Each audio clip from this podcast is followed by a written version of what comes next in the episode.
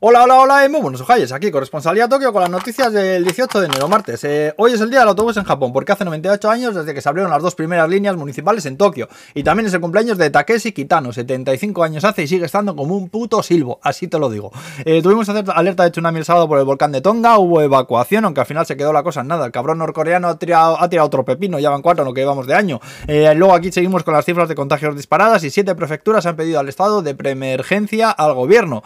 por cierto, que se ha que se reduce la cuarentena para entrar en el país de 14 a 10 días. Si vienes de España, 3 días te toca en el sitio que te digan ellos y el resto en tu casa. Eh, también me parece que van a dejar entrar a 87 estudiantes extranjeros becados por el gobierno, pero dejan claro que es una excepción y que las fronteras no se abren de momento, aunque hay diversos rumores por ahí que dicen que igual empiezan a permitir entrada escalonada de estudiantes más pronto que tarde. Bueno, ya veremos. El sábado un tarado de 17 años se presentó con un cuchillo a la Universidad de Tokio y apuñaló a un señor de 72 años y a dos estudiantes que estaban allí haciendo cola para la selectividad.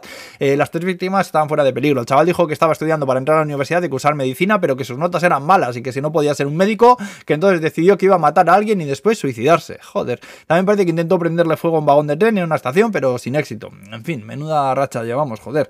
Eh, luego más cosas. Han arrestado a un viejete de 80 años por acosar a una viejita de 76 en el restaurante donde trabajaba en Tochigi.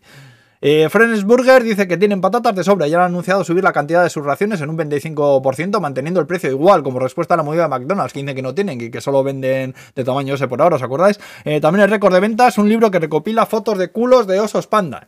yo qué sé ya. Bueno, es en plan cuco, que salen fotos de los osetes de espaldas y tal, que no es nada sexual. Eh, espero, joder. Y luego una estación de esquí que está ofreciendo un sistema de citas por remonte. Básicamente se forman dos colas separadas por sexos y a la hora de coger el remonte, pues te montas con alguien de la otra cola y subes hasta arriba en el telesilla. Tienes unos 5 minutillos para hablar ese ratejo y ligar y, bueno, intentar que luego haya también remonte o algo.